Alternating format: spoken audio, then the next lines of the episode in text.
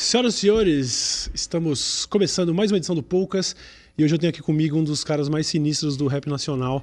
Não só de hoje, mas principalmente de hoje também, porque o trampo novo tá muito, muito foda mesmo. Estou aqui com o Gustavo Black Alien. Obrigado, cara. Grande honra, viu? Eu que agradeço. De verdade, grande honra. E eu queria já deixar claro logo, logo de cara, eu acho que às vezes é o papel do entrevistador fazer ali uma pesquisa, tentar entender sobre o que é o trampo novo. Eu quero deixar claro que eu sou fã do trampo novo, tô ouvindo. Hoje é o álbum que eu mais tenho ouvido. Opa. Tem pelo menos meia dúzia de faixa ali que eu tô naquele aquela obsessão mesmo, de verdade verdade. Tô realmente devorando o álbum. É o. Como é o nome mesmo? Abaixo de Zero. Hello Hell, certo? Certo. Eu tô com ele na, na playlist já uma. Eu acho que pelo menos uma meia dúzia de faixas. Ó, eu, a minha favorita até o momento, Carta pra M, gosto muito. Uh, Take Ten, tô gostando demais. Bom, os, os, que você lançou clipe também, que nem meu cachorro. Tô curtindo pra caramba. Eu queria saber de você, assim, de cara, o que a impressão que eu tive ouvindo esse trampo é uma. Não existe uma preocupação, me parece, em querer soar tendência, em querer soar. Ele, ele soa atual, mas não ao mesmo tempo muito original, sem, sem querer parecer mais um pouco desse rap moderno que a gente tem ouvido que, que, enfim, que é o que tem dominado as paradas. Eu queria saber de você se isso é uma parada consciente, se você discute isso de repente ali com o papatinho que produziu e tal, ou se vem naturalmente, se o negócio é só uma expressão sua. Existe uma preocupação em algum momento? E aí, vamos tentar soar como é tendência ou vamos fazer um negócio 100% original? É consciente. É uhum. É consciente, mas assim, é, é uma coisa simples. É sem neurose, não é uma coisa que, ó, oh, eu não vou imitar ninguém, não vou seguir nada, ah, não é nada disso. É um compromisso comigo. É um compromisso com a naturalidade, é um compromisso com não ter a ilusão de controle sobre a arte, porque eu acho que é ilusão. Para mim é ilusão. Cada vez que eu acho que eu vou controlar o que eu estou fazendo em termos de criação, em termos de arte, é ilusão. Nunca é. É a, é a música que dita, é o processo que dita como vai ficar. É claro que a gente pensa em algum momento, a gente pensa assim, pô, e um. A gente pensou, ah, um reggae, vamos pôr um reggae. E aí eu levei um reggae para casa e achei que não era a hora. Uhum. Então não vou fazer aquele reggae para agradar a nação do reggae ou agradar o que quer que seja, ou porque tem que fazer, ou enfim. Um motivo que não seja muito natural é complicado. Então é o jeito que a gente trabalha mesmo. E eu sempre trabalho com a consciência de que eu, todo mundo é único. Todo mundo é único. Então o outro já existe. Então se o outro já existe, eu ficar querendo soar como Beltrano, como Ciclano, cadê eu, né? Então eu sou único. Então se eu me manter sendo eu, né, as pessoas vão ter uma coisa única, uma linha de raciocínio diferente de repente do que uma onda, né? Porque esse negócio de onda e multidão e maioria é uma coisa complicada, né, cara?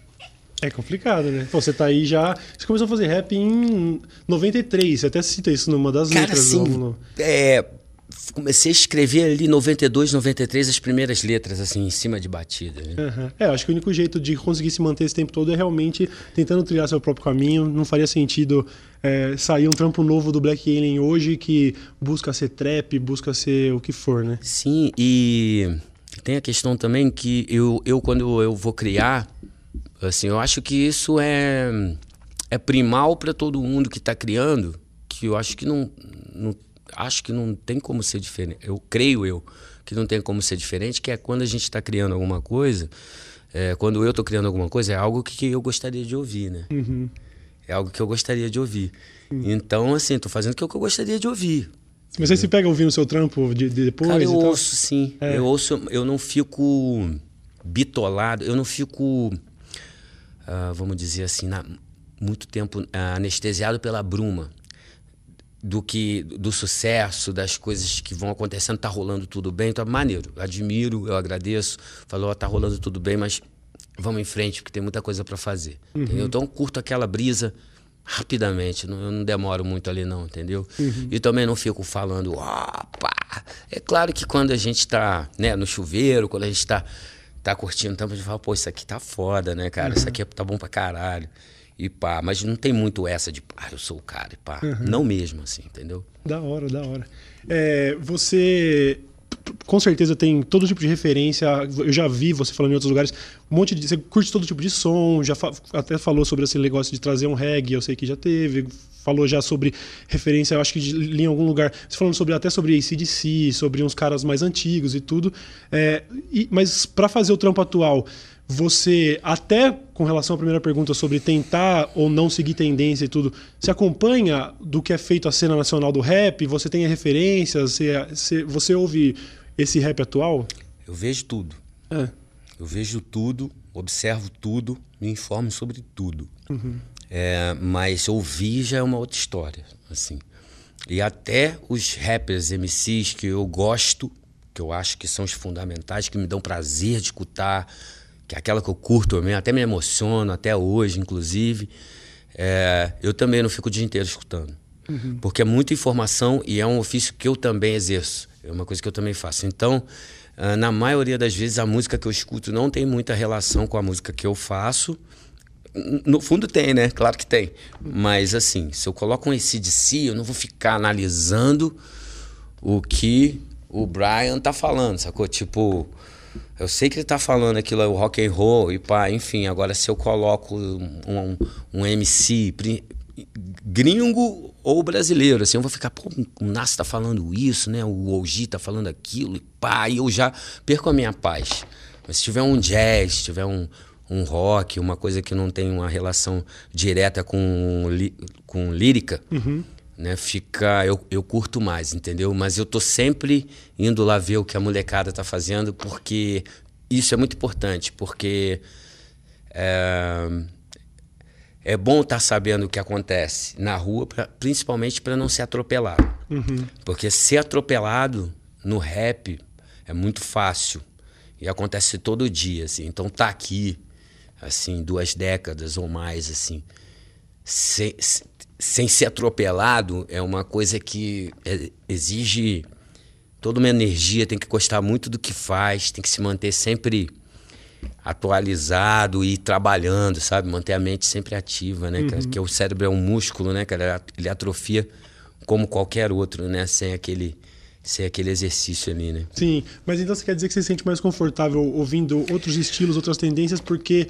de repente passar muito tempo ouvindo rap poderia não sei se contaminar seria o termo, mas é, é, pro negócio termo. acaba não te influenciando diretamente, assim. Você, você ser o produto de, de, de, outras influências e não necessariamente do negócio tão parecido com o seu. Seria isso mesmo? Seria isso, cara. Seria isso. Ao mesmo tempo que eu me informo, eu me isolo também. E me preservo para poder ser eu mesmo. Mas isso não é fácil. Porque tem muita gente boa, inclusive no Brasil, e inclusive no trap. Tem ótimos letristas uhum. aqui. Acho até melhores do que os gringos entendeu? Sim. E é, quando, a gente, quando eu não estava em forma, ouvir esses letristas me assustava hum. e me dava desespero, né? Eu ficava angustiado, achava que talvez até um dia eu não pudesse recuperar a minha. Eu, eu sempre soube no fundo que eu que existe essa possibilidade de eu recuperar, mas também existe a possibilidade de não recuperar, né? Porque tantos anos de adicção ativa, a gente queima um fuzil, um fusível ou outro, né? Então, é complicado. Dá um medo mesmo de ter tostado, deu um medo de, de que tostei é. realmente, sabe, algum ponto aqui criativo que aí já era e pá, enfim, mas houve toda essa reexpansão aí uhum. e tá dando tudo certo, mas assustava e ouvi vamos dizer assim, MCs que não me inspiram tanto, ou que não estão na, na média do que, do que me inspira, né? No, no nível do que é um fato, né, Uhum. Nem todo mundo está no nível que inspira a gente. É, também essa pseudo-superioridade também não ajuda em nada, né? Ah, entendi. Entendeu? Então, é complicado. E aí, quando também eu não comparo eu não comparo porque eu não comparo o artista. Uhum. Então eu não comparo o, o Jay-Z com o Nas, porque eu acho que o Jay-Z é o melhor Jay-Z que tem, o Nas é o melhor Nas que tem. É, não comparo Picasso com Renoir. Então, é, tem tudo isso aí, mas não é fácil se sentir por baixo, não se sentir por baixo. Não é fácil não se sentir por baixo. É, quando não há isso é uma coisa geral do Brasil, cultural do Brasil, né? Assim, que está muito enraizada aqui, que é a falta de respeito com a história das coisas. Então, assim, é, não se tem respeito pelos arquitetos e criadores, os que acimentaram né, esse caminho por onde a molecada passeia hoje uhum. e não respeita, entendeu? Eu vejo isso, né? Enfim, e nem estou falando de mim. Então, mas também eu ando por aí, eu não saio andando pela rua dando tchau, nem dando autógrafo, uhum. entendeu?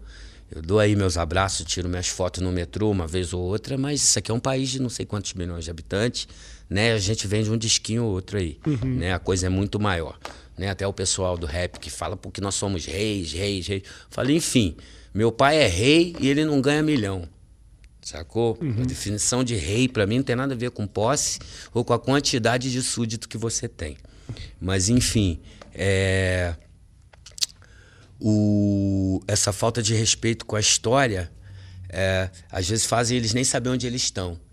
Então, é, em comparação com a receita que o rap cria hoje, faz hoje, uhum. a receita que o rap, né, o dinheiro que faz, não tem nem comparação com o dinheiro que o sertanejo faz. Uhum. Mas não, nem se compara. Nem se compara, está muito longe. E outros gêneros também, musicais do Brasil. Então, enfim, assim, eu vejo as coisas eu vejo gente chegando ontem, fazendo muito sucesso e ficando. Vejo gente chegando ontem, fazendo muito sucesso e hoje já não está mais. Uh, eu vejo gente de talento que não não consegue, às vezes, um movimento maior, porque não é só o talento que importa, tem muitos outros fatores, né, uhum. né, cara? É o talento, é assim, a pontualidade, é o caráter, né? É a educação, é, né, toda a responsabilidade, né, cara, a confiança, enfim.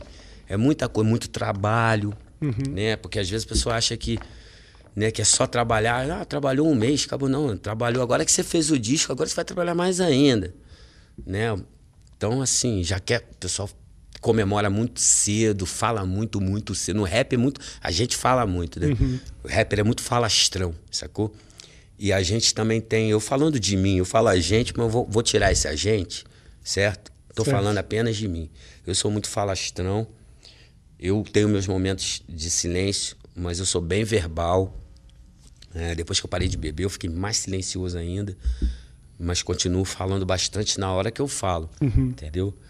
E a gente tem que ter um ego.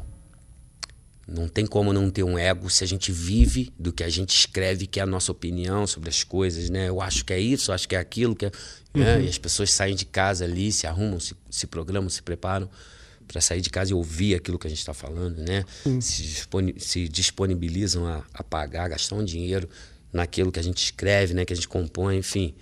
É, um, é uma coisa séria, mas o sofre-se aqui no mundo todo, mas num tipo de um egocentrismo meio exacerbado demais, assim, uhum. né?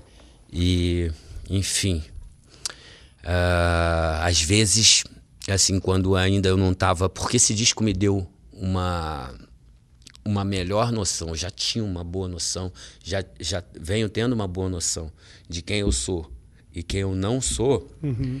Depois que eu parei de beber comecei a me recuperar, né? Quando eu comecei a me recuperar, né? Parar de beber, porque aí eu tô vendo quem eu sou de, de verdade, né?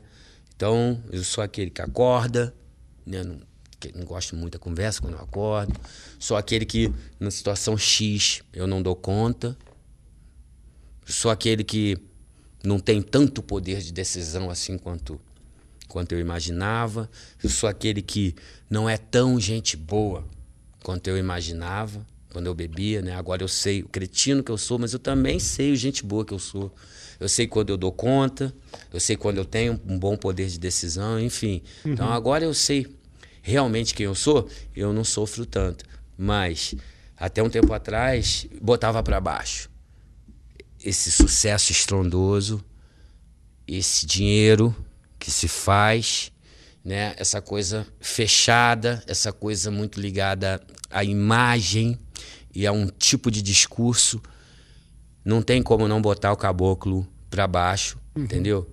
Com 30, com 40 anos, com 50 anos de idade, né? Que não, não tem aquele reconhecimento, não tem aquele retorno, né? É complicado, mas a gente tem que acordar todo dia e lembrar quem a gente é que a gente é único, que a gente é filho de Deus, Sim. somos todos irmãos e, E que quanto mais a gente sobe a montanha, chegando lá em cima, cada um tem a vista da montanha que subiu, né, cara? Muito foda, muito foda. E eu acho que todo, todo o trampo desse álbum novo transparece essa sua sabedoria, esse seu pé no chão atual. Mas eu, eu queria focar na, na, naquela parte que você falou sobre o receio de ter queimado um fusível ou outro dessa época em que você estava doidão e tal, e agora você já está sóbrio há um bom tempo, sobre existir essa. Existe um alívio de ver que o trampo ainda estava lá? Qual seria a principal diferença de, de, de produzir o trampo agora totalmente são e perceber que puta, o potencial estava aqui ainda, ó, eu ainda mando muito e tal. Você sente assim de maneira bem consciente esse alívio de caralho, ainda rende o negócio? Então, no fundo eu sempre soube, mas é, eu tive que ter fé, né? Que é, não é, não é uma, é acreditar numa coisa que não está aqui na minha frente, não é tátil, né? Uhum. Não, não, é visível, né? Então eu, eu sempre soube, é, quer dizer, eu não sabia quem eu era, mas eu sempre senti quem eu sou, entendeu? Uhum. Então, eu não sabia, mas eu sinto quem eu sou. Sim. Então, isso com a fé fez eu dia após dia ir ali meter a cara no caderno e recuperar. Aí o que eu, no fundo, sabia, mas o que eu não tinha aquela certeza toda que eu tive que ir na fé. Uhum. Entendeu? Então foi uma coisa diária, uma coisa muito diária, muito parecido com o despertar também espiritual, que não é uma coisa de uma hora para outra, não é um bah, não é. É um pouquinho por dia. Uhum. Um pouquinhozinho por dia. Então aí, nessa que o tempo é rei, entendeu? Sim. E a gente só vai saber que o tempo é rei vivo. Morto não tem como saber. Entendeu? É claro que a gente não. Eu aqui, falando de mim, a gente não morre. Então, né, a gente só muda, muda o, a capa, né? O corpo, enfim. E cada BO que a gente deixa para resolver acaba que vai ter que ficar para outra e resolvendo outras coisas na outra. E eu prefiro tentar resolver tudo por aqui mesmo, enquanto estou por aqui. E as coisas mentais, assim, é muito. É praticamente a mesma coisa das coisas. As minhas. Falando de mim também, as minhas mazelas mentais são basicamente mazelas espirituais. Então, se eu tenho uma doença mental, eu tenho uma doença espiritual. Falando por mim aqui. Uhum. Então, eu vou cuidando, cuidando disso. E, e, o trabalho tem muito de espiritual, assim. A disciplina tem muito de espiritual. Né? A disciplina para o bem, a disciplina uma coisa que é para cuidar de uma coisa que é sagrada, de repente. O cérebro, né, cara? O cérebro é sagrado. Uhum. Se eu uhum. perder o cérebro, já era. Né? Se eu realmente tivesse queimado aquele fusível né, já era, porque eu vou viver do quê? Vou viver de remix, uhum. vou viver de. Né, como é que eu vou fazer? Num, num mundo, num, num meio onde a atividade é uma coisa constante para se manter ali, entendeu? E o pessoal aí voando com as canetas aí, entendeu? Uhum. Como é uhum. que eu ia fazer? Sim. Entendeu? E aí a fé fez eu meter a cara. Isso, isso é recente, assim, é, isso, isso diz respeito ao seu último trampo, a esse último álbum. Isso, isso diz respeito ao meu último e ao meu penúltimo trampo. O Babylon by Gus, parte 2. É, é, porque essa volta, essa volta e essa fé e essa, vamos dizer assim, eu vou encarar, eu vou encarar essa estrada que eu não sei onde vai dar. Uhum. Né? Começou em, em 2014. Saquei. Isso em 2014. Da hora. É, no, no, Trampo Novo, outra coisa que me destaca bastante, primeiro é realmente acho que a honestidade da parada e como você sente, assim, que ele é, ele é cru, é visceral, sabe? Um negócio que você. Em nenhum momento você duvida, ouvindo o, trampo, em nenhum momento duvida de que o que você está falando ali é, é, de coração, é sincero, sabe? É, tem, tem faixas, se não me engano, é na, na faixa aniversário de sobriedade que tem menos de dois minutos de rima e depois já entra um solo de sax ali e tal. É um negócio que realmente é, é, parece não buscar virar um hit. Parece que você sabe muito bem a sua posição dentro de uma cena, não sei. Eu, eu queria saber se você pensa também disso de maneira consciente, assim, na hora de produzir, se, pô, vamos meter mais um refrão aqui, isso aqui pode virar hit, ou se a expressão é sempre assim, artística mesmo do coração e fala, não, esse tá pronto, acabou, como é que sai? A gente não pensa em virar hit, a gente é um, é um equilíbrio entre respeitar a, a natureza, respeitar a nossa natureza, a gente, a música, o que é falado, o que é entregue para o ouvinte em termos de melodia. Sofisticação, sim, porque chiclete já tem. Melodias fáceis já tem. A gente quer uma melodia fácil, mas sofisticado para quem entende, vamos dizer assim, entre aspas, para quem aprecia outro tipo de nota uhum. musical e, e outro tipo de discurso, porque já tem o discurso bunda, arma, droga, dinheiro. Assim, já tem. Então. A, a gente até falou disso, mas falamos de, da nossa maneira. Uhum. E. Uh, no caso, já que você falou especificamente de aniversário de sobriedade, ela sempre, ela sempre veio para mim como assim, poxa, cara, faz um verso só. Faz um verso só. E aí eu penso, pô, mas é anti-venda, né? Não é tão vendável não ter refrão. Ah, então vamos colocar um refrão. Mas não pede. Mas é anticomercial, vamos pôr.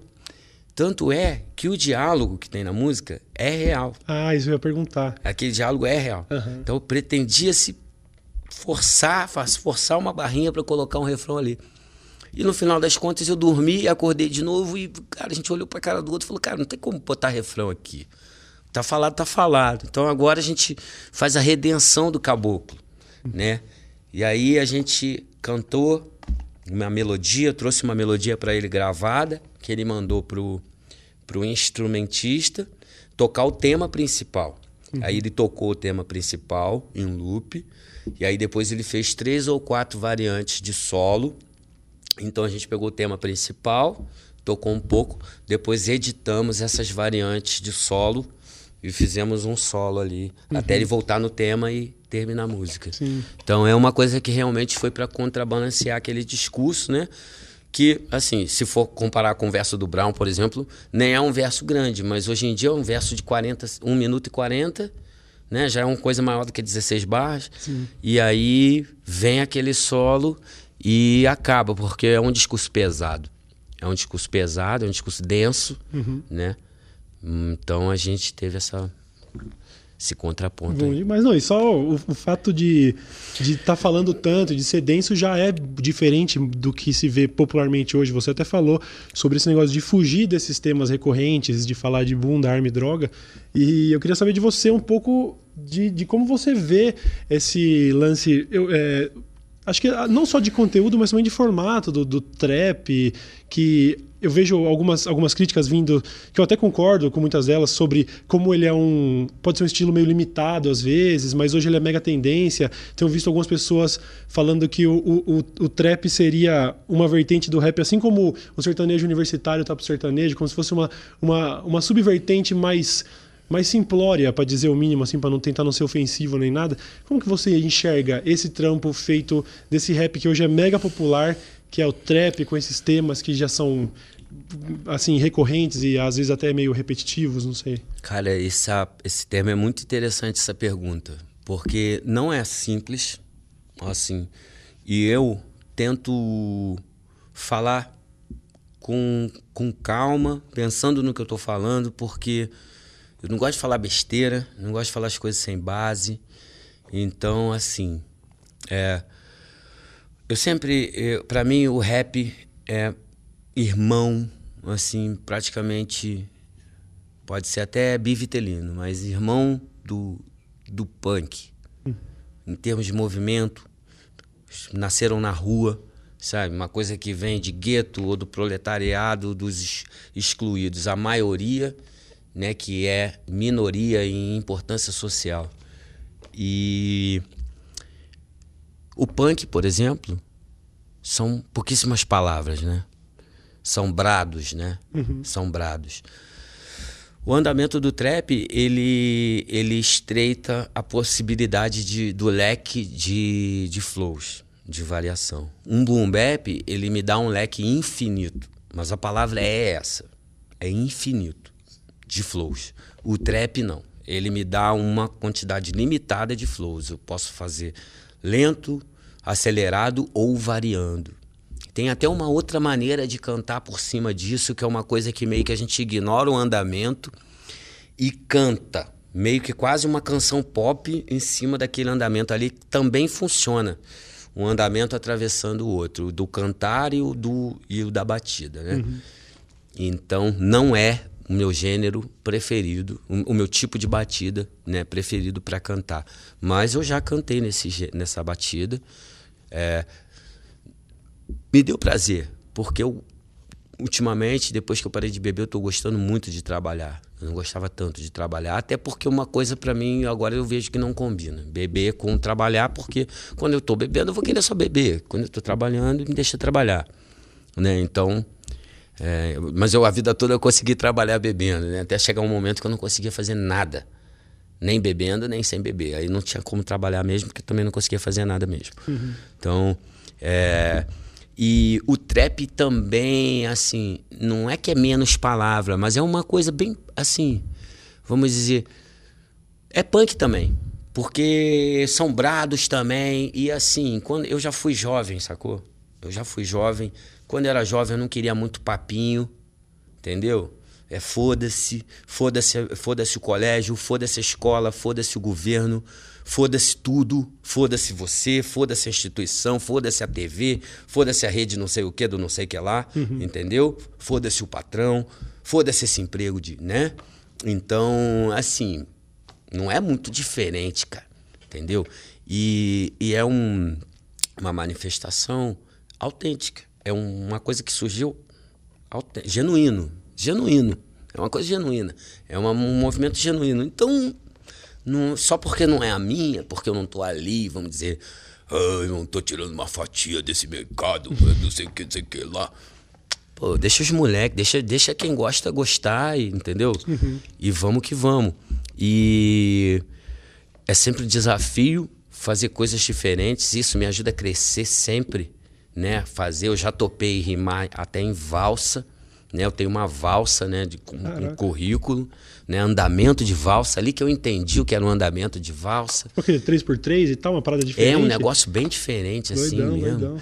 E, e isso só me ajuda a crescer e eu sempre estou tirando um barato, um lazer. Hoje em dia, então, porque é até um contraponto, uma das chaves da recuperação, de atitude da minha recuperação, falando de mim, de atitude mental para poder levar as coisas, é que assim, como nós mas eu falando de mim, nós dependentes químicos, a gente vive de correr das coisas, né? E vive de sensações. É, quando a gente não pode mais correr das coisas, agora a gente tem que ir de encontro aos problemas e não correr deles, e não tem mais tanta sensação o tempo todo, né? A sensação tem que tirar da vida. Uhum. E muita gente faz isso, o mundo inteiro, não é o mundo inteiro que bebe cachaça, não é o mundo inteiro que usa droga. Tem muita gente que não, não usa nada, eu vejo, conheço muita gente feliz. Talvez eu conheça mais gente feliz que não usa nada do que gente que usa, sacou? Então, e, e detalhe é que as pessoas que não usam nada são muito mais malucas do que eu. não tem nem comparação. Porque se elas aguentam essa vida, essa passagem aqui tão difícil, tão cruel, tão braba, sem usar nada, sem uma anestesia, elas são muito mais punk do que eu, entendeu? Uhum.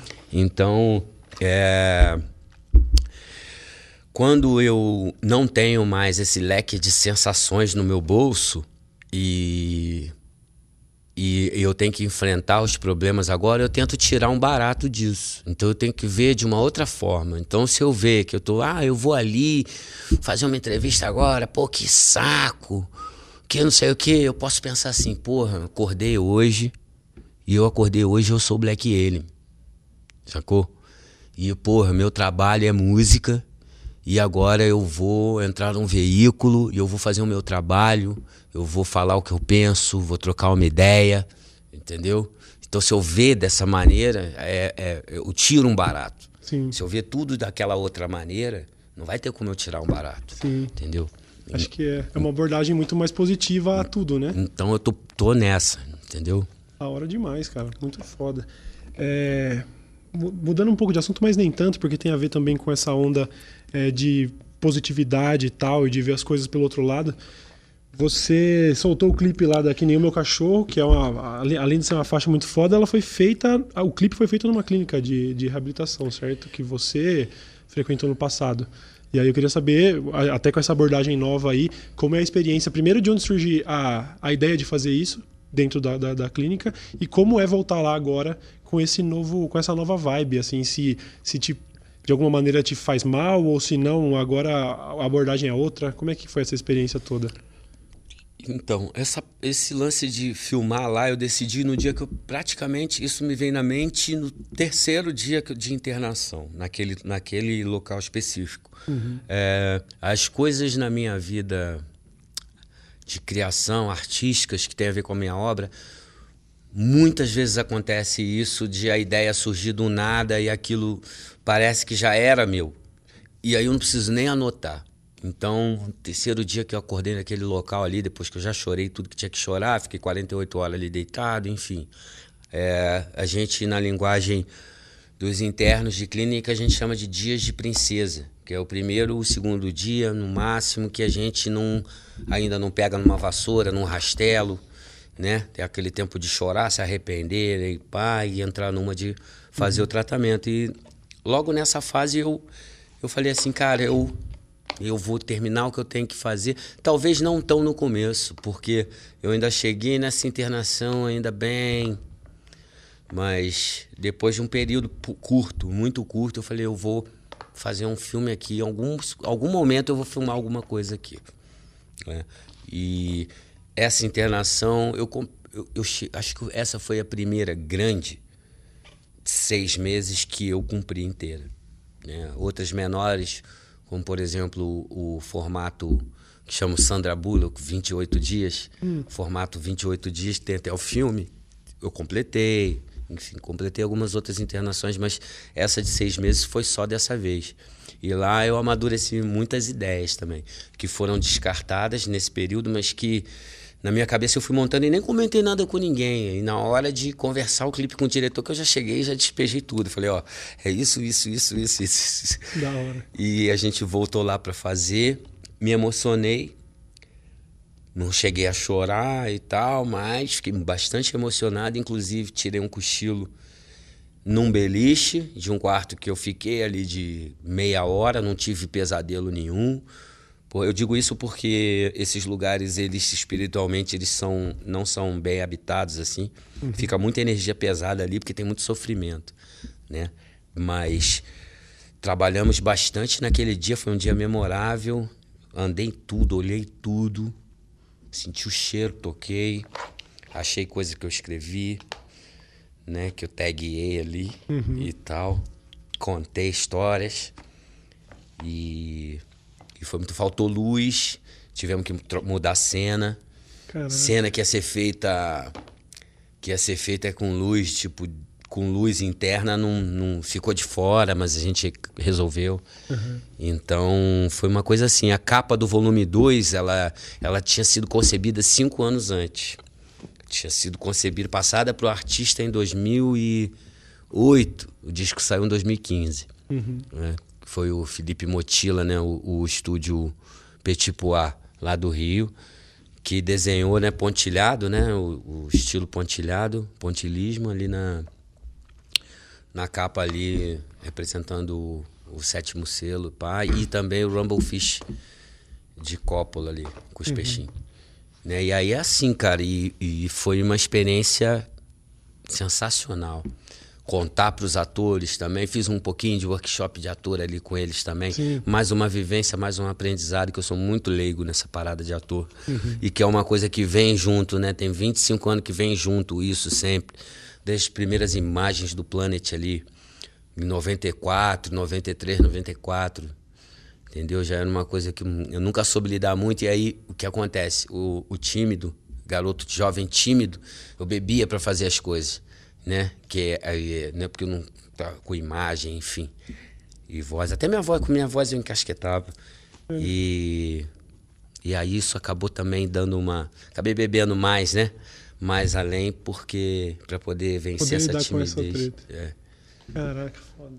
E você tem acompanhado o feedback na em internet, tudo, você passa tempo em rede social vendo, porque a minha a impressão que eu tenho tido desse álbum é que tem muita gente não só falando que gostou, que achou foda, mas também te agradecendo, porque parece que o tom geral da parada gerou uma conexão a, a, até com quem nunca teve é, questão com dependência química de nenhum tipo, mas principalmente com quem teve, passou de alguma maneira. Eu tenho visto depoimentos das pessoas falando, puta foda, completei um mês agora e parece que você falou comigo e tal. Você tem acompanhado esse feedback e como tem sido é, ser realmente um cara que virou sei lá, velho, para muita gente uma espécie de guru mesmo, sabe? Os caras estão realmente. É uma, é uma admiração diferente, não é só aquela idolatria de fã e ídolo, sabe? É uma parada da galera te enxergando como um cara que tem o que falar mesmo, sabe? É, essa é uma responsabilidade sinistra, porque assim, no caso aqui eu sou um alcoólico famoso, né? mas eu também sou um alcoólico anônimo, eu sou um narcótico anônimo. Então a gente se ajuda e continua se ajudando do mesmo jeito anonimamente. Então, quando é sério, né, quando o approach não é sob o efeito, quando é um approach educado, quando é um approach que faz sentido, eu converso com todo mundo, eu falo com quem precisa, eu estou aí para quem precisa porque fizeram isso por mim. Né? Eu passo o que me foi passado de graça, com amor, porque foi assim que me foi passado. E aprendo muito enquanto eu converso com as pessoas, né? E conversam comigo porque é, o meu ouvido é o ouvido mais próximo da minha boca. Quando eu falo, eu escuto. Não é sempre que eu posso estar na sala de NA, mas tem que estar sempre na sala de NA, na sala de AA. Para mim, a principal é AA, uhum. né? Porque eu, no caso, no meu caso, o álcool é uma coisa mais aguda, entendeu? E é o, é o início de tudo. Mas é, recomendo muito a frequência na sala e, e eu mantenho a minha mente sempre aprendendo e sempre se renovando. Eu tenho a literatura né, de NA e AA em casa e uma não só o livro azul, que é o básico, mas também uma coisa mais aprofundada, mais direcionada. Também tem diferentes níveis de recuperação, né? Assim, não tem muito tempo que eu ando sem acompanhamento na rua, né? Eu levei aí um ano e meio, dois anos sem poder andar sozinho, levei meses sem pegar em dinheiro. Isso tudo decisão minha, coisa que a gente, a gente se autodisciplina. Uhum. A recuperação ela dá uma, uma oportunidade de autoconhecimento incrível, porque a gente tem que se conhecer para saber aonde a gente pode e aonde a gente não pode ir. Okay. Então, assim, se eu não sei lidar com, lidar com vitória, eu tenho que aprender. Se eu não sei lidar com derrota, eu tenho que aprender. Eu tenho que aprender, eu, eu tive que aprender a lidar com as duas porque eu não sabia lidar com nenhuma das duas. Agora eu sei lidar. E basicamente, basicamente, o pilar disso é não criar expectativa. E isso é possível. Isso é possível. Dizem que não é possível, é possível. Mas você disse. É possível, senão não estava aqui. Sim, mas você disse sobre não criar expectativa. Sobre, sobre... sucesso, sobre derrota também. Uhum. Não criar expectativa, que decepção a gente não sabe lidar, entendeu? Mas eu criando expectativa ou não, a decepção sempre vem. Então tem que aprender a lidar de qualquer maneira. Assim, ou aprende ou aprende. Ou aprende ou aprende. Então eu acabo me conhecendo, tenho oportunidade de me conhecer muito mais. Eu sei aonde que aqui eu vou perder o controle, eu vou me emocionar. Eu falo assim: bom, hoje eu tenho uma entrevista para dar, importante, séria, né? E se eu for aqui, eu vou me emocionar, isso vai me atrapalhar.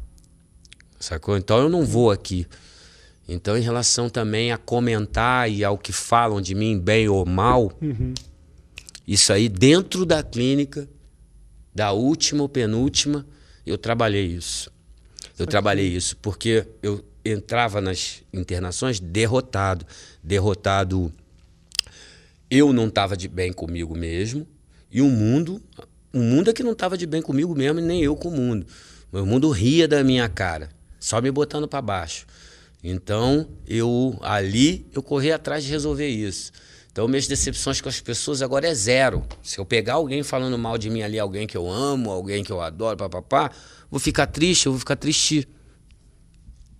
Cara, eu vou ficar triste um minuto. Um minuto. Depois de um minuto, a vida vai seguir tranquila. Com aquele ser humano nela ou não.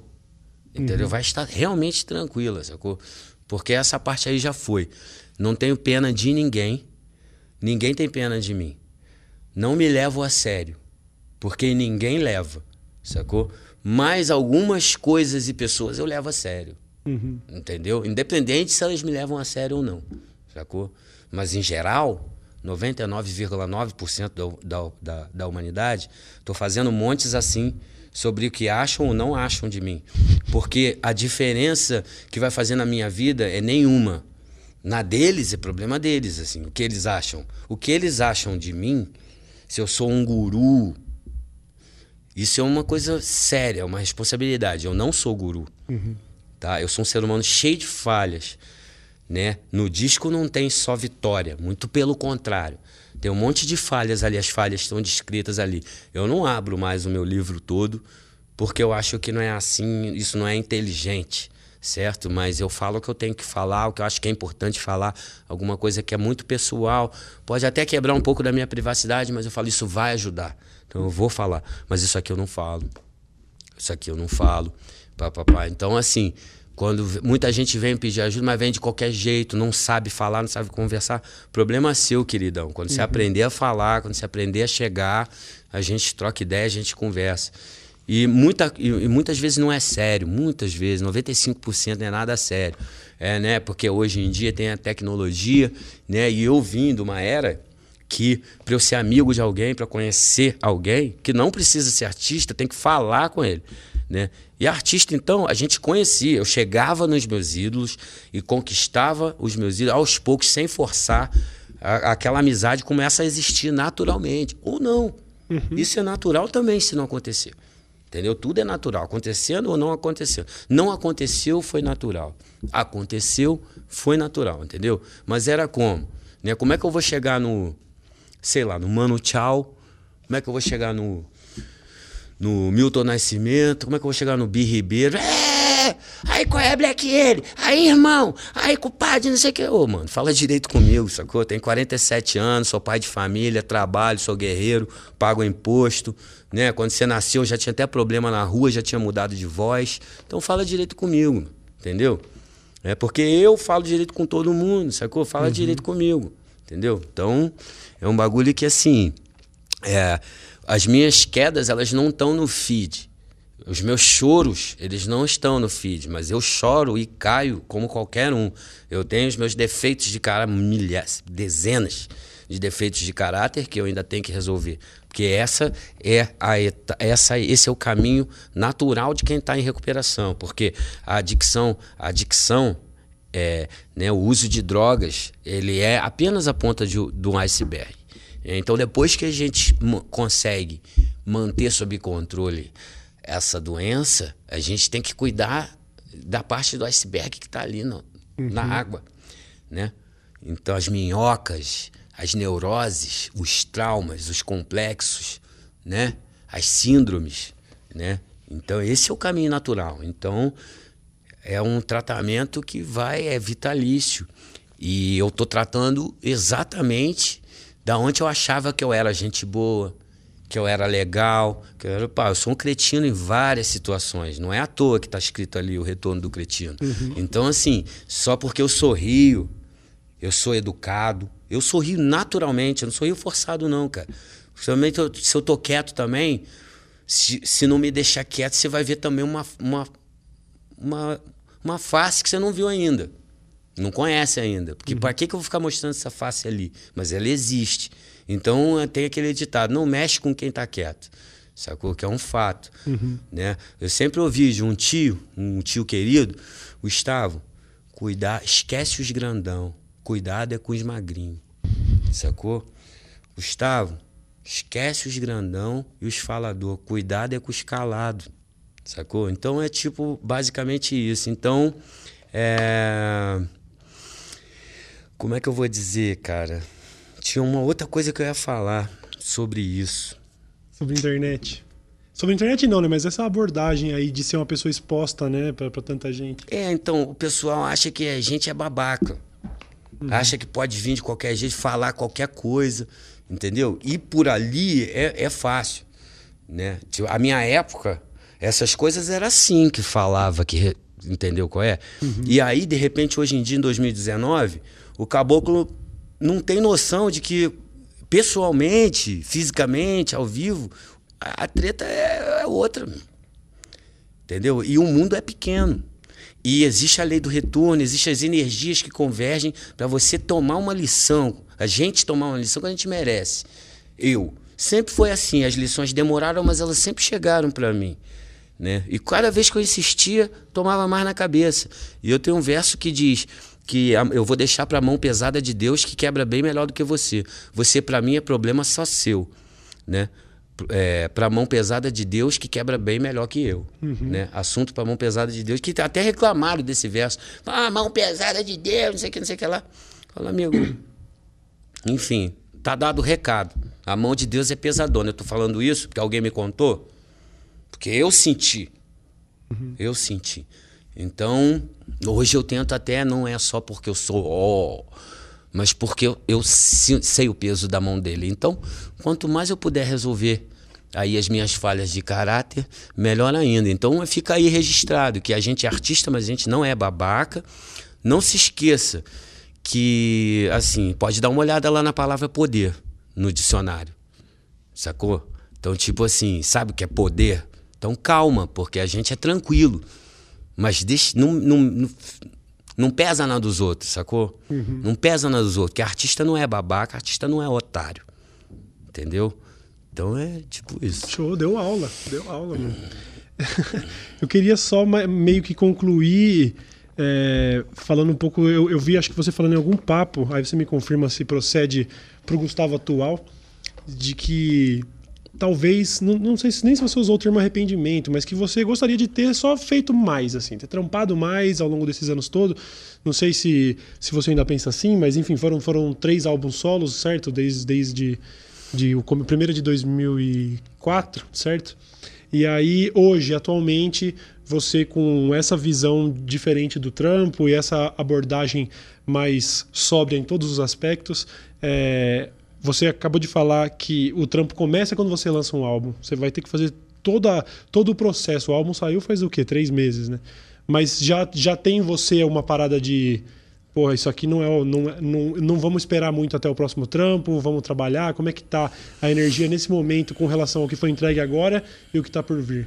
Então, a, a minha experiência com três álbuns, é, ela é bem peculiar, porque Uh, eu até outro dia, até outro, até um tempo atrás, a quantidade de músicas que, que eu tinha, de letras, de composições que eu tinha, era muito parecida com a quantidade de vezes que eu parei para escrever. Então eu parava para escrever, tipo assim, o Speed foi o primeiro a me solicitar letras. Então ele falava, ó, eu tenho essa linha aqui. Aí eu falei, pô, eu tenho essa batida aqui do Prince aqui que a gente pode lupar e pá, e aí juntava aquela aquela linha de baixo do Speed com aquela aquele loop do Prince que o DJ Rodrigues fez. E aí, aí ele falou: você tem que me entregar essa música em uma semana, que a gente tem que entregar demo tal. E aí eu sentava para escrever aquilo de uma vez. E aí, e, e meio que foi sempre assim. Uhum. Quando chegou em 2004, uh, ah, eu cheguei no estúdio sem música nenhuma, né?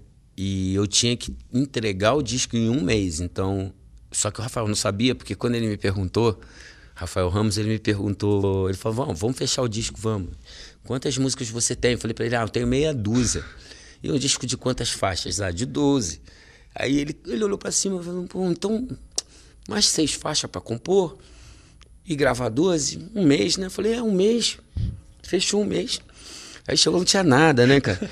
Aí a gente falou, bom, pra, não parecer que, né, pra não demorar muito para sair o primeiro trabalho, vamos eu matutei, mas é claro que eu falei aquilo com alguma base, né? Eu falo assim, pô, eu tenho uma letra, um pedaço de letra que eu sei que pá, que eu posso juntar, então isso já faz uma ou duas músicas. Pá. Acabou não rolando, mas tinha esse plano B aí. Uhum. E aí vamos, vamos regravar estilo do gueto, que é uma coisa que tem uma história, enfim, que ainda vou contar melhor mais pra frente, que é uma música que a gente gosta, que é de 90, escrita em 92, gravada a primeira vez em 96 e aí a gente regrava agora em 2004 e entregamos essa. Aí deu uma calmaria para fazer o resto. Ampliou só mais uma semana e foram 38 dias e fiz o disco. Então aquele exercício diário. É, é, é, lembrando também que eu me mudei para fazer esse disco. Então eu saí de Niterói e fui para Barra, certo. morar perto da, da DEC, né, que dava até para ir a pé. Então é, que eu, dentro da Barra da Tijuca ia a pé para as coisas não é uma coisa muito fácil. E ali tinha essa possibilidade. Né? Porque eu ia voltar para Niterói ali, pá, cheio de amigo ruim, entendeu? Não ia, não ia funcionar. Então eu escrevi todo dia, né? pela primeira vez na vida, durante esses, esses dias todos. Então, quando acabou, tinha muita, tinha muita energia para escrever. É, off, off takes e, e, né, coisas que sobraram ali, mas que eram muitas fagulhas de ideias boas. E isso até 2007 rendeu, porque continuei escrevendo coisas para amigos, bandas não tão conhecidas, conhecidas também, uhum. projetos até 2007 ali, com essa energia ainda de, de 2004. 2007, aí o álcool, enfim, etc, foi aí foi baixando essa essa, essa energia. Quando chegou em 2015, né, na clínica, em 2014, eu escrevi três músicas. A rotina diária da clínica é limpar, arrumar, assistir às, às aulas, às, terapias, cumprir as tarefas. E eu tinha toda uma biblioteca liberado para ler o que eu quisesse e uma mesa em cada quarto, porque não fica, a gente não fica sempre no mesmo quarto. Existe toda uma política de, de rea, rea, rea, rearrumar ali os quartos para não, não, não, se criar núcleo, enfim, uhum. né? Não se criar gangue, né? não formar gangue. Ah, e, e aí, então, eu escrevi muito nesse período, mas muita coisa muito fora da casinha, voltando ainda. Né? Então, quando se abre os cadernos do começo da internação, é até a grafia ela tá diferente, ela tá mais, sabe, mais, pá, mais neurótica e nada com nada, assim. Aí você vai vendo que o nexo, as coisas vão vão tendo nexo aos poucos, assim, uhum. entendeu? Uhum. E a, a mão vai melhorando e tudo isso. Então eu li 16 livros em seis meses, fora os livros direcionados né, para o tratamento. Eu escrevi bastante. Então, quando eu saí, eu recaí e só conseguia escrever recaído, porque quando eu travava a recaída e ficava só tomando remédio, fumando cigarro, eu não conseguia escrever. Então eu fiz o meu próprio plano de cortar deste lado e tentar segurar sem cocaína, bebendo, para poder escrever o disco. Eu não vi outra possibilidade. Né? Infelizmente foi uma coisa arriscada, não aconselho, não é para fazer entendeu? É pra parar mesmo, parou, parou. Pediu para parar, parou, sacou? Mas foi o que eu tinha na mão e assim eu consegui escrever aí até até um certo momento onde eu brequei o álcool também. E aí teve uma aí eu tive que enfrentar e aí teve uma pausa sem nada, sem escrever nada até começar aos poucos. Aí foi a vir. Aí saiu, então eu saí da internação em 2014 e o disco saiu um ano depois. Uhum. Então levou esse tempo todo, um ano aí para acabar de escrever, mixar, masterizar Sim. e lançar. Mas também fiz tudo ao mesmo tempo, porque também tava, era minha estreia como produtor, como empresário, né? Porque foi dono do fonograma sou eu, foi pela nossa empresinha, né? Então eu participei da capa, né? Então eu, eu que dialoguei com, né? E, né? E a minha equipe, a gente dialogou com, com todo mundo. Então foi uma experiência bate-cabeça, assim, pedreira, uhum. mas muito importante. Sim. Né? E então, quando acabou o disco em 2000 e, que eu lancei o disco em 2015, eu fiquei com algumas sobras ali ainda. Mas as primeiras músicas que eu comecei a fazer depois do disco em 2016 é, não são ah, assim, eu não estou no meu melhor, né? Até porque meio que eu gastei tudo ali naquele disco e eu tinha aquelas sobras, mas eu não tava com a vem todo o trabalho do disco, eu tava montando uma banda para fazer um show que foi eu eu acho, era um puta show. Uhum. Porque eu já tava treinando Muay Thai, começando a perder peso e tava com uma boa disposição para fazer show. Então os shows eram muito bons, durava entre uma hora e meia, duas horas. Era com banda, dois ótimos instrumentistas, então era coisa bem orgânica. Tava bom mas a escrita foi até tema de terapia, né? E a única a única a única saída ou entrada, né, depende do ângulo, é meter a cara e a fé. Meter a cara e fé, porque não, não, não tinha outro caminho, entendeu? E então, 2016 eu comecei essa luta, então escrevi raps, reggae, MPB, saí escrevendo. E aí, em 2017, eu tive que escrever uma música por necessidade, é, assim, necessidade extrema, que foi um período que eu estava sem dinheiro. Eu fiz uma. né? Quando eu comecei o negócio de empresário, 2015, eu achei que já era o empresário. e aí eu fiz uma jogada meio errada aí. E então eu me dei mal em termos de. Fiz um, uma jogada errada em termos de grana e fiquei numa situação difícil. E pedi, pedi a Deus para me ajudar naquela, naquela hora ali. É verdade, isso eu não. Às vezes eu até acho que eu sou sincero demais, algumas vezes, às vezes eu acho que essa sinceridade é necessária, às vezes eu acho que passou um pouco, mas no caso acho que vale a pena contar porque é real. Eu pedi ajuda a Deus naquele momento, eu, eu, eu Gustavo, acredito num poder superior a mim, e pedi a esse poder superior uma ajuda, uma luz, porque eu precisava pagar contas no primeiro dia do mês seguinte. E essa ajuda chegou assim, nem uma hora depois que eu pedi, que foi um pedido de um show. Caraca. Aí veio o pedido de um show, eu falei: Uau! É um show. Aí era tipo dia 15. E o show era no dia 30. Aí eu falei: Uau, chegou em cima da hora, vamos fechar, vamos fechar. É, mas no festival de videoclipe. Aí eu falei: Pô, se é festival de videoclipe, eu tenho que ter um clipe. É, você tem que ter um clipe. Bom, e se eu tenho que ter um clipe, eu tenho que ter uma música. Eu falei, é, tem que ter uma música. Então eu tenho que fazer uma música, gravar um clipe e fazer o show. Em 15 dias. Em 15 dias. Caraca. Cantar a música no show, né, decorada, e um toque com o diretor sobre o clipe no dia do, do coisa, em 15 dias. E aí eu, por necessidade, eu sentei para escrever Sangue de Free e escrevi em dois dias. Uhum. Né? E aí gravamos um clipe, colocamos o lyric, e aí deu tudo certo. Então quando eu olhei aquela letra, né, que eu fiz em dois dias, eu quase eu passei mal para fazer. Depois eu fiquei dois dias meio que praticamente igual, dormindo, assim, porque foi um, um esforço mental muito grande.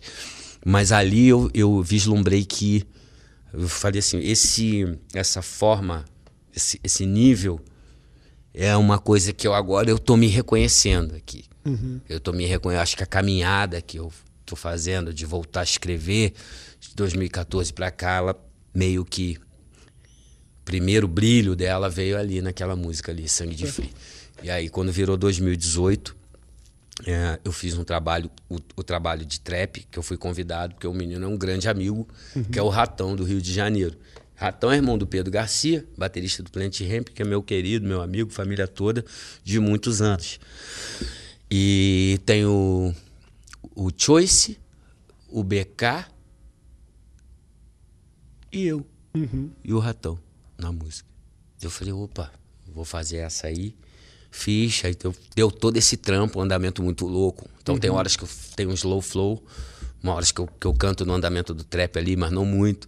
Aí fica uma coisa meio que rápido e devagar, rápido e devagar e tal. Gostei de fazer. Foi reconhecido por isso na rua. Tirei até uma foto, logo na sequência que o clipe saiu. Gravamos clipe. Aí o, o Mão Lee, produtor do Rio de Janeiro, beatmaker, ele me ligou e ele falou: Cara, tem uma música aqui com seu irmão, o Gi, e o Freud, e o Hatch e é um boom bap. Uhum. Eu falei, pô, é um boom bap. Manda pra mim, né, cara? E aí eu falei, pô, cara, essa galera boa aqui hoje, cara, tá muito mestre pra Floyd. Vamos lá, vamos vamos fazer e construir lá a letra. Vou até cantar, pode cantar? Claro, por favor. É, o nome. O, não tinha título ainda, depois ele, ele colocou no título de Mike Masters. Aí eu falo: é, Movimento estudantil e cacetete surge o. Vinil, fita cassete, black é jovem há mais tempo. Brasil 2000 e Blau, rap é o som, canetas voam e o funeral da Babilônia é onde as letras ecoam. Tá, sem ways nos caminhos que não sabe de cor. Vem a mim o Garafil My Crazy Metaphor. Desenrola bem no inglês quando pede seu head label. Desenrola outra vez porque the book is on the table. Pessoas de valores valores eu tenho apreço por elas, pessoas sem valores têm um preço nelas, tipo etiqueta na testa que a bereta não me testa, o que eu junto não é o que eu valho, espalho inferno, espalho festa. Se hoje tá osso eu vou roer, o dia no almoço verso metal precioso no seu mental ocioso. Gosto muito de rap, gosto do boom, gosto do bap, simples assim, se tem mais aí então faz para mim. É. Aí eu, quando eu olhei foda, esse, foda, foda. eu olhei esse, eu falei, esse aqui tá muito foda. Contundente, Gostei pra caralho. Eu sou o Gustavo, né? A canetada foi aqui, assim. Mas eu, eu não considero tantas coisas que quando, quando vem, quando eu estou criando, eu tenho um, um jeito que não eu não, eu, não, eu não fiz assim, de caso pensado. É, é o meu jeito. É, eu, é, é, eu sinto que é mandado, assim. Que é assim, pô, aquele. Alguma, alguma força, alguma energia, alguma luz. Uhum. Fala, aquele indivíduo lá, naquele planeta lá, ele tá. Tem um indivíduo ali capinando no caderno ali, na caneta, tem horas. Vamos mandar isso aqui para ele. Tipo, entendeu? E vem. Entendeu? Não é só uma coisa que eu ganhei do nada, assim. Eu recebi porque também eu tô ali, entendeu? Uhum. Naquele trabalho. Então eu recebi aquela graça. Então eu não vejo uma coisa como é meu. E pá. Eu falo, nossa, eu sou uma antena que estou em ótima forma agora. Pode mandar que eu estou antenando e estou transmitindo. Vem que vem. Uhum. Então dali, na sequência, eu escrevi carta para M. Então isso, quando eu acabei de escrever carta para M, eu liguei pro Papato. Ah, e foi daí que surgiu todo o trampo. E aí, isso já em 2018. 2018. Processo de composição foi quanto tempo aí até ter o álbum? Foi de outubro a março. Da hora. Porque nada parou, né? Uhum. Tipo, família, Sim. saúde. Porque minha saúde tem um outro, é um outro nível, né? De cuidar. Família, saúde, situação financeira, mundo, eleições, é, guerras, doenças, amigos com problemas, é, pais, filhos, é, carreira, nada disso para para a gente fazer um disco, né? Uhum. Nada disso para para ninguém, sim, ninguém sim. tem esse privilégio. Sim. Não, e a impressão é, é, é, muito da hora você contar essa história toda, porque se você só bate o olho ali, abre uma Wikipedia e vê três álbuns nesses anos todos, você pode ter uma impressão errada. E, e você demonstrou que o trampo nunca parou e sempre, sempre teve nativa de um jeito ou de outro, compondo ou não, né?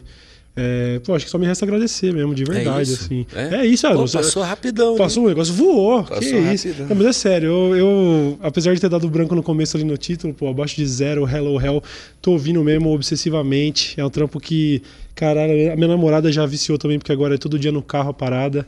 De verdade mesmo, queria te agradecer. Eu sou muito Maneiro. fã de rap há muitos anos, eu cresci ouvindo rap e acho que re reencontrei a parada que me fez gostar de rap, que é realmente esse foco na letra, é um negócio que eu tô ouvindo as mesmas faixas Claro, claro, Pode claro. Falar. Não, tô ouvindo as mesmas faixas e descobrindo novas metáforas, novas. Fala, puta que pariu, isso que ele quis dizer ali, a maneira como você rima, às vezes, o mesmo termo duas vezes, mas aí o que mudou é o sentido, tá ligado? É um negócio difícil de, de ver, no, no é, não, é, não, não é costumeiro ver isso. Você repetiu, a, pô, repetiu a rima, não, mas aqui ele quis dizer uma coisa, aqui ele quis dizer outra. Eu acho que o negócio é avançado, é inspirador e eu só tenho que te agradecer. Maneiro, mesmo. cara. É que me lembrou uma pergunta que você fez há um tempo atrás aqui sobre o trap uhum. e pá, o estilo, que também o trap tem um assunto, né? Eu ainda não vi trap consciente, né? É difícil, né? Trap consciente, consciente né? Entre uhum. aspas, aquele negócio de, de consciente. O rap hoje em dia, ele já teve na Golden Era, nos anos 90, ali, pá, pá, o nível de canetada, o, o, o, sucesso do cara era bem, tanto no underground quanto era medido pelo poder da caneta. Uhum. Tá? Claro que melodia também, flow, mas a, o, o, o, né, o, que, o que é dito ali, né? Hoje em dia não. Hoje em dia não. Hoje em dia Little não sei quemzinho, Little não sei o que, Little não sei o que. É só colocar uma melodia chiclete que já é. Eu gosto também. Uhum. Acho, acho, acho legal também, né? I love it, I love it. Isso é uma melodia chiclete, é um negócio legal. Não é para qualquer um também, né? Essas coisas são bem. são mandadona também, uhum. tá ligado? Essas uhum. melodias são mandadona também. Eu não sei se. Eu não vou estar tá ouvindo, creio eu. Mas se daqui a 20 anos vão estar tá ouvindo isso. Mas eu gosto de. Eu tenho 40, completei 47 anos e assim, no mínimo 50% da minha discoteca é o que eu ouvia quando eu tinha 13 anos. Tá lá, Led Zeppelin, Jimi Hendrix, ACDC, Beast Boys, Run DMC, não sei o quê. 15, 16, então é tudo. Uhum. Entendeu? Pixies, e aí foi Gang of Four, punk, hardcore, não sei o que, jazz, aí pronto. E, e eu era um jovem, cara. Né? Então, assim, a gente pode ser jovem e consumir coisa boa, cara. Sim. Né? Agora, a gente só vai o jovem só vai consumir coisa boa, assim, falando, falando aqui do meu gosto aqui, né, cara? Que assim, também ninguém ficar chateado. Se ficar chateado, também paciência. Mas, cara, é... se ele não tiver opção, como é que ele vai ouvir? Pelo menos o que eu considero que é bom. Ele não vai saber que existe. Né? Sim, sim, então sim. ele tem que ter aquelas opções ali. E as coisas, assim, que eu acho que são as que vai mais durar, que ele vai ouvir. Ele não vai ter vergonha de dizer que ouvia quando era jovem e vai ouvir para sempre. Elas não não estão colocadas nas prateleiras, estão na frente quanto as coisas descartáveis, superficiais, né? E que não tem um assunto tão construtivo para o jovem. É claro que eu não ouvi o tempo todo só Public Enemy. Eu não ouvi o tempo todo só rap consciente. Eu ouvi muito NWA. O NWA também é consciente porque é anti um monte de coisa que é para ser uhum. anti mesmo, entendeu? Sim. Mas e como eles tratavam as mulheres e, e o sexo, né? Inclusive o Easy tendo morrido, morreu de AIDS, né? Em consequência dessa, desse estilo de vida, dessa mentalidade que inclusive ele, né? Se desculpou e se arrependeu e disse que não era esse o caminho antes de falecer, que uhum. só subiu para mim, assim, o cara, sacou? Sim. É, isso é, é sério. E o assunto do trap é dinheiro, drogas, sexo, né? Poder em geral. Uhum. Assim, esse tipo de poder aí, esse poder mundano. Sim. Um poder, um pseudo-poder. Super. Né? Né? Porque você, na verdade, eu, eu fui usado pelo que eu achava que usava, sacou? Falando de mim. Assim. Então, é eu não posso dizer que eu reclamar disso, não vou falar para você, ah, o rap consciente já era, agora eu tô aqui querendo salvar o mundo e não ganho um tostão, não tenho a visibilidade, que o cara só chega, fala patati patatá e faz um puta sucesso. Cara, eu acho que tem que ter tudo. Tem Sim. que ter o bom, entre aspas, porque eu também não sou o juiz de porra nenhuma, não sou o, o, o, o dono da verdade. Tem que ter tem o bom, o ruim, o chiclete, o sofisticado. Sim e, e tudo, entendeu? Eu, então... acho, é, eu acho que o, o, rap, felizmente, ele é grande demais é. pra gente poder colocar. É, é, como o rock and roll, o cretino, sabe? O cretino é alguém. Foi complicado no volume 2 eu ser o cretino. Foi complicado porque eu ainda não sabia o que estava acontecendo, onde é que eu estava, onde que eu me encaixava, nem foto eu sabia como tirar, porque eu não fumava mais cigarro, tabaco, eu não bebia mais, então o que, que eu vou fazer com as mãos na foto?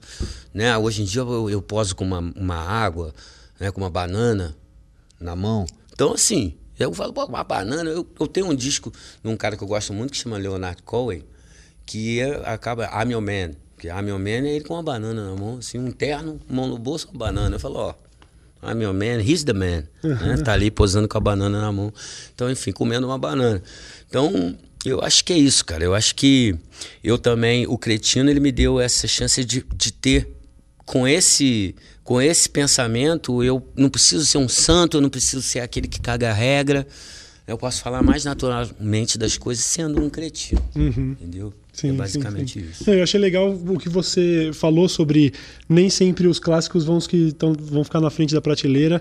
E aí eu digo como fã que com certeza o seu trampo já é um novo clássico, sacou? E eu tenho certeza que todo mundo que conheceu já concorda. O negócio chegou de um jeito é, realmente contundente, assim. Quem ouviu, quem ouviu até agora o álbum, tenho certeza que pagou um pau. Quem não ouviu tem que ouvir. Abaixo de zero, Hello, Hello Hell. Hell. Maneiro, maneiro. Do Black Alien, que, porra, grande honra ter recebido você aí. De maneiro, verdade, obrigado. cara. Eu, eu que agradeço. Eu te conheço não é de hoje, mais. mas foi nesse álbum aí que realmente você entrou de vez na playlist e não sai mais, mano. Boa. Sério. Obrigado por Muito tudo grato. aí. É, bom, confira as redes sociais do Black Alien, vocês sabem onde encontrar, a gente vai deixar aí também. Dá uma olhada aí nos, nos trampos, agenda de shows, ver aí os clipes, que o negócio tá legal pra caralho. E muito obrigado por ter participado aí, Muito mano. obrigado. Demais. Valeu, cara. Até mais, rapaziada.